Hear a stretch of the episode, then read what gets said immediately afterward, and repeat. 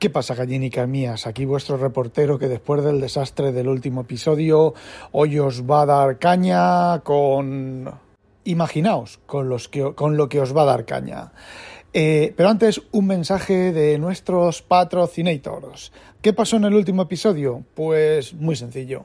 Grabé el episodio que quería subir en el iPhone, ya os lo he contado otras veces, esto es como cuando yo critico a Microsoft, a los managers de Microsoft y les digo que conforme están sentados en el váter recogen lo que ha caído y lo presentan como idea, pues yo hago lo mismo con el podcast. Es decir, se me ocurre algo, me pongo, lo grabo, tardo el tiempo que tardo a grabarlo y conforme está grabado, pues eh, los, en ese momento me lo envío en este últimamente a través de Dropbox o eh, anteriormente a través de OneDrive y anteriormente a través de la propia files de de Apple, simplemente pues lo dejaba el audio, lo le decía guardar como en files, lo dejaba en, una, en la carpeta descargar de files, ¿vale? Downloads, y ya está. Y luego me iba al Mac y desde el Mac lo enviaba. Eso es lo que el histórico más o menos de mis de todos mis podcasts. Eh, con eh, cuando lo grabo con el Android, pues lo mismo. Lo que pasa que en el Android iba o a OneDrive o iba a Dropbox, dependiendo de lo que tuviera instalado. Bueno, pues grabé el audio yo juraría que lo había dejado en. lo había exportado a Dropbox y luego, un par de horas después, cuando volví a tener otro hueco, pues cogí, me fui a Dropbox, ahí estaba el fichero, em, nueva grabación 2 y lo subí. Lo cambié el título y lo subí, que es lo que hago normalmente. Em, esa nueva grabación, eso que oís, es la cafetera que se está apagando, que me acabo de tomar un café.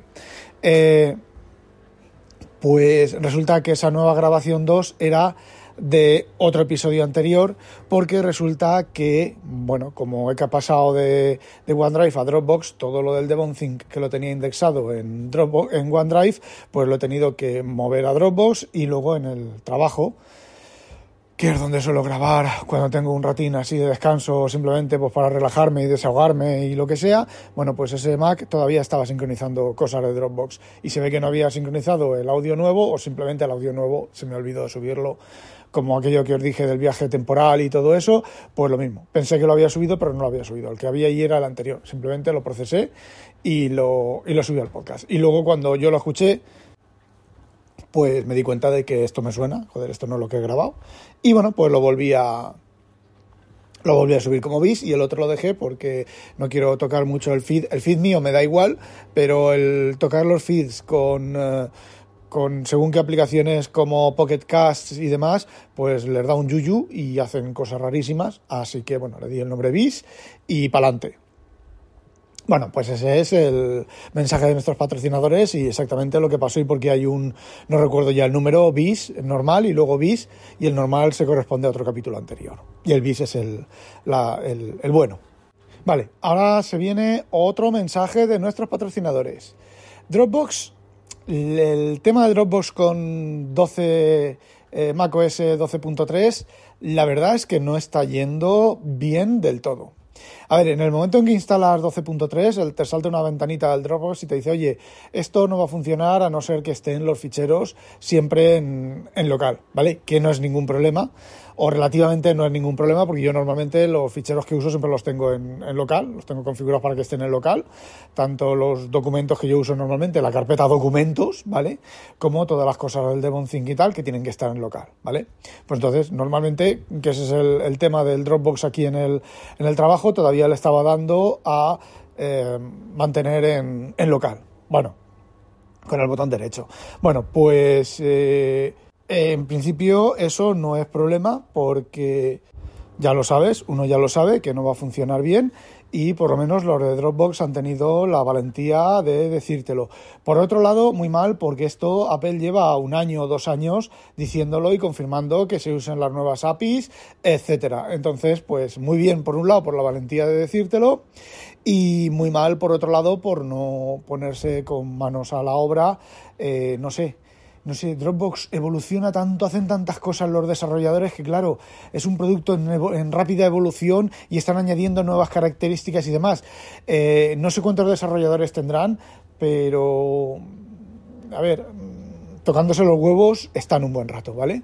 Porque para seros sinceros, eh, Dropbox sí, cositas raras, pero lo que es el núcleo no ha cambiado en, años, así que eh, no sé hasta qué punto, bueno, lo dejamos estar así. Bueno, el tema que os decía es que eh, Dropbox no funciona bien en 12.3. Cuando lo lanzas y está un tiempo en marcha, el, icono de la barra de menús, estamos hablando en macOS, ¿vale? En Windows no tengo un Windows lo el suficientemente tiempo encendido para ver si pasa o no. Pero en macOS el iconcillo aquel, a veces haces clic y no se abre, y haces clic y no se abre, y haces clic y no se abre. Te toca hacer un logout y un login para que se vuelva a abrir el, el, Dropbox o lanzar desde la línea de comandos, el, desde la línea de comandos, desde la, carpeta de aplicaciones o con el Spotlight o con lo que salga el nabo, el Dropbox para que se abra. Luego, los botones de abrir la carpeta en local eh, y el botón de abrir en la nube tampoco funcionan. Al cabo de un día y medio, cosas así, de estar el Dropbox ejecutándose, todo eso deja de funcionar. No he probado si el botón de propiedades funciona, el de configuración y todo eso funciona. Eh, no lo he probado. Esos dos botones dejan de funcionar. Te toca matar al Dropbox, decirle que se cierre. Si tienes la suerte de que se abre el botón al hacer clic en el esto, se abre, pues le dices salir. El Dropbox no es un programa que se cierre rápido, necesita su tiempo. Si no dejas pasar 5 o 6 minutos y vuelves a intentar abrirlo, no se abre. No porque, no porque eh, no se abra, sino porque todavía se está cerrando el, el programa anterior, la sesión anterior, y la abres y vuelve a funcionar otro tiempo. No tengo ganas de reportarlo. Los, el soporte técnico de Dropbox es muy asqueroso. Te responden, es un sistema de pago, te responden en, en menos de dos días, te han respondido, pero empiezan a hacerte preguntas y preguntas y preguntas y preguntas y preguntas y preguntas, y en el tiempo que te han hecho todas esas preguntas, o lo han arreglado, o se ha arreglado solo, o ya no vuelve a fallar y ya no las puedes decir nada más. Entonces, eh, no sé, ¿vale? No sé, no paso, paso hasta el culo. Tampoco es algo muy importante, pero es otra de las cosas que no, no terminan de funcionar bien con Dropbox, ¿vale? En los M1, ah, me pasa en los M1 y en los Intel. Ojo, pasa en todos los Mac. Bueno, y como ya os había dicho, eh, iCloud Drive tampoco es que funcione muy fino, ¿vale? Eh, sí, cuando funciona bien, funciona bien, pero cuando no funciona bien, pues eh, poco puedes hacer porque está integrado el sistema. Lo único que puedes hacer es reiniciar tu Mac y lo reinicias y sigue sin funcionar, ¿vale? En Dropbox al menos, eh, reiniciar Dropbox y vuelve a funcionar. Funciona suelto, no te engancha el Finder, no hace, eh, no, no de momento parece que los ficheros, si te dice que el fichero está en local, está en local. Si te dice que el fichero está online, está online. Eh, no hace como el OneDrive, que bueno, que te engaña en todo eso, no tiene, bueno, pues yo qué sé, yo qué sé, chapucerías y chapuceros. Bueno, y sí que es cierto que muchos ficheros los tienes que abrir primero desde el Finder. ¿vale? Yo, por ejemplo, muchos ficheros que están solo online, primero tengo que irme al Finder, darle a que lo quiero en, local solo o simplemente hacer doble clic y abrirlo y si desde el Finder de momento copiar ficheros, eh, el Free File Sync, por ejemplo, aunque estén solo online, suele funciona, o por lo menos las dos veces que lo he probado funciona. Así que, bueno, sin ser para tirar cohetes, pero se me queda la cara de vergüenza ajena, ¿vale? Porque, bueno, pues esto, si hubiera sido una cosa que Apple hubiera dicho en tres meses, pues dice, vale, entre los desarrolladores terminan lo que tengan entre manos en ese momento y empiezan con esto y tal, eh, vale, pero es que no son tres meses, ¿vale? Son años lo que Apple va anunciando con, con, uh, con estas cosas, ¿vale? Entonces, bueno, pues se me queda la cara de vergüenza es como nosotros tenemos un dispositivo de hardware, que es el dispositivo que más se usa y que más se vende, y el fabricante nos ha dicho que dentro de cuatro años eh, van a dejar de dar soporte. Eh, bueno, está ya eh, sin, sin, actualizaciones. No, mentira, cochina. Está ya sin... ¿Cómo se dice? Sin ahí está con soporte, ¿vale? Dentro de cuatro años dejarán de dar soporte, es decir, dejará de haber piezas de repuesto, dejará de haber eh, mejoras en el equipo, dejará de haber versiones de firmware que no sean ¿vale? Soluciona problemas que existen, ¿vale? Entonces, bueno, pues nos quedan cuatro años, pero mi jefe ya está evaluando producto nuevo. Ah, y no tienen reemplazo. Mi jefe está evaluando producto nuevo. De hecho, está hablando con fabricantes y demás a ver si podemos conseguir algo de la misma calidad. ¿Eso quiere decirse que, vamos, que dentro de cuatro, años, de cuatro años vamos a dejar de poder darle soporte al producto? No, tenemos la versión anterior de este cacharro que lleva, creo que son como 15 años fuera de, soporte por parte del fabricante y hay empresas de terceros que realizan piezas, que realizan repuestos, que han hecho moldes para las piezas que se rompen mecánicas y todavía tenemos un montón de clientes que con la compañía holandesa que realiza el mantenimiento de esas máquinas eh, y esta gente sigue haciendo mantenimiento de esas máquinas. De hecho, hay una empresa que fabrica las, la electrónica, las placas electrónicas, hay una empresa que fabrica placas electrónicas nuevas para ese equipo que está 15 años ya obsoleto y funcionan, ¿vale? Funcionan bien. Y de hecho nosotros, para este producto que ya va a quedar obsoleto, tenemos en Alemania una empresa que hace exactamente lo mismo.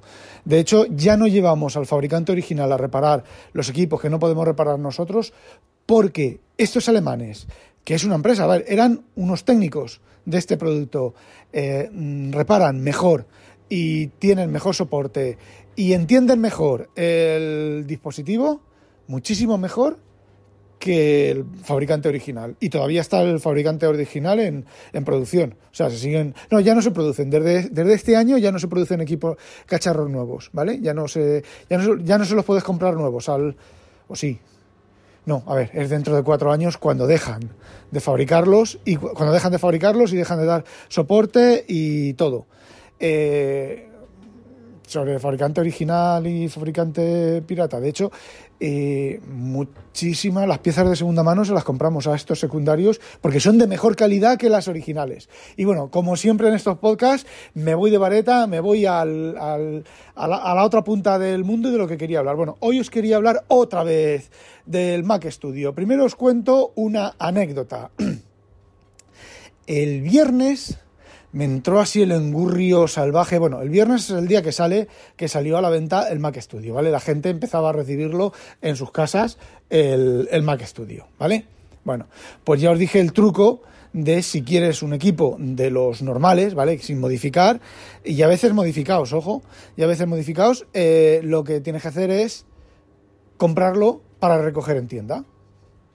Entonces, yo esto lo hice a las once y pico de la mañana o las doce de la mañana, que ya es un poco tarde para hacer esto. Me fui a la tienda y todavía tenían del modelo base que a mí me interesaba, que no lo voy a cambiar, ¿vale? No lo hubiera cambiado, no quiero un modelo más avanzado ni nada, es el barato, ¿vale? El de 2.300 euros.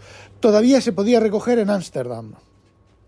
Ojo, en La Haya y en la otra tienda que no me acuerdo dónde es, no se podían recoger. También AMAC que digamos que es el, segundo vendedor, el vendedor oficial no Apple de aquí de Holanda, sería equivalente ay, a estos que no me acuerdo, los Magníficos, por ejemplo, eh, pero hay otra cadena que es más grande que Magníficos en, España, no recuerdo ahora el nombre. Eh, bueno, pues eh, todavía tenían a la venta, ¿vale? Y, y Coolblue, ¿vale? Todavía tenían a la venta Coolblue. Bueno, pues como recogerlo en, el Apple Store de Ámsterdam es un poco complicado porque es una hora y pico de transporte público o entre una y tres horas de coche, dependiendo del tráfico, y luego allí a ver dónde aparcas, ¿vale?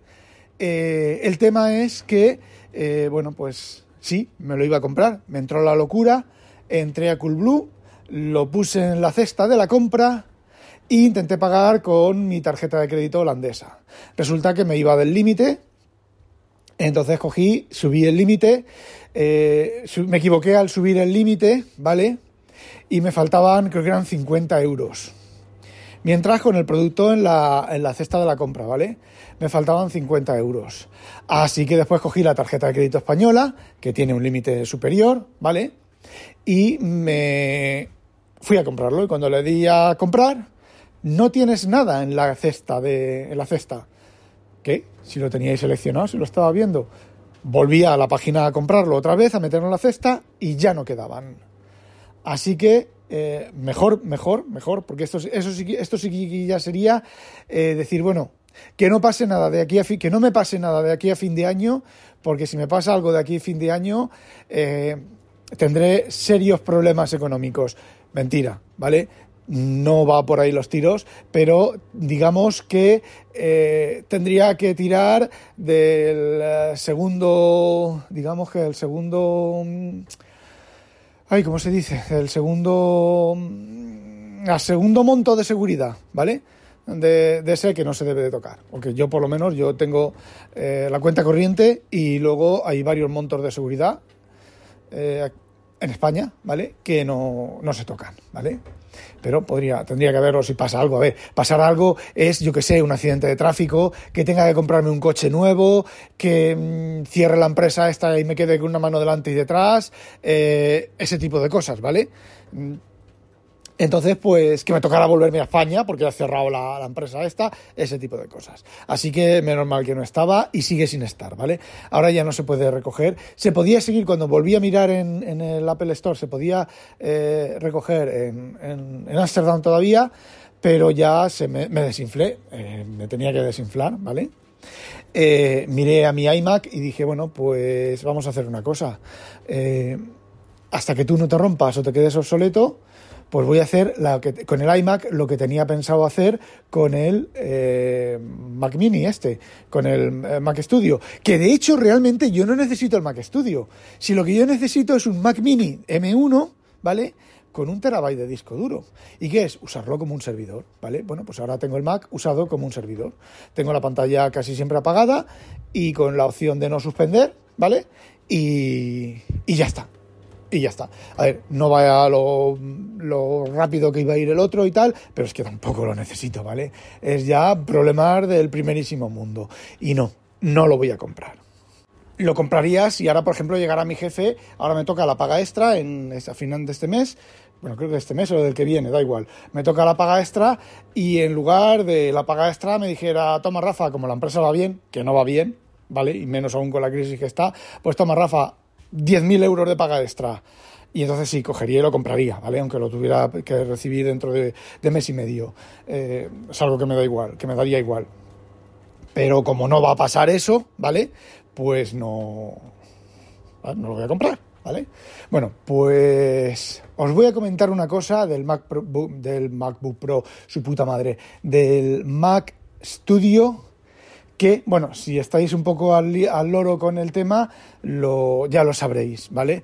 Bueno, pues se le han adelantado a, iFixit y Fixit sacó el viernes, sacó unas fotos diciendo que estaban con el desmontaje del, del Mac este y que ya el lunes, que volvieran el lunes, que era fin de semana y que ya no seguirían el lunes, ¿vale? Pues ha habido otro youtuber que se les ha adelantado y ha hecho un despiece del del Mac Studio. De hecho, del Mac Studio Ultra, del grandote. Eh, lo ha desmontado por completo. Por completo, completo. Cosas curiosas. El micro, el micro no, ¿vale? El shock es tan grande que está en medio de la placa base. Es decir, la placa base, vosotros habéis, habéis visto placas base de PCs, ¿vale? Normalmente llevan un zócalo y encima llevan el micro, ¿vale? El micro y los componentes encima de ese, de ese zócalo. Bueno, pues es algo que el chaval no comentó, o no lo entendí yo que lo, que lo hubiera comentado. El micro está insertado en medio de la placa. Es decir, el micro atraviesa la placa por los dos lados.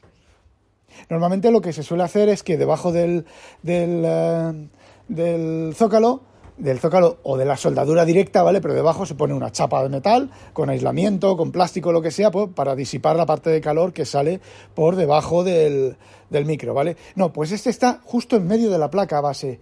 Digamos que la placa base y el, y el shock es todo en uno.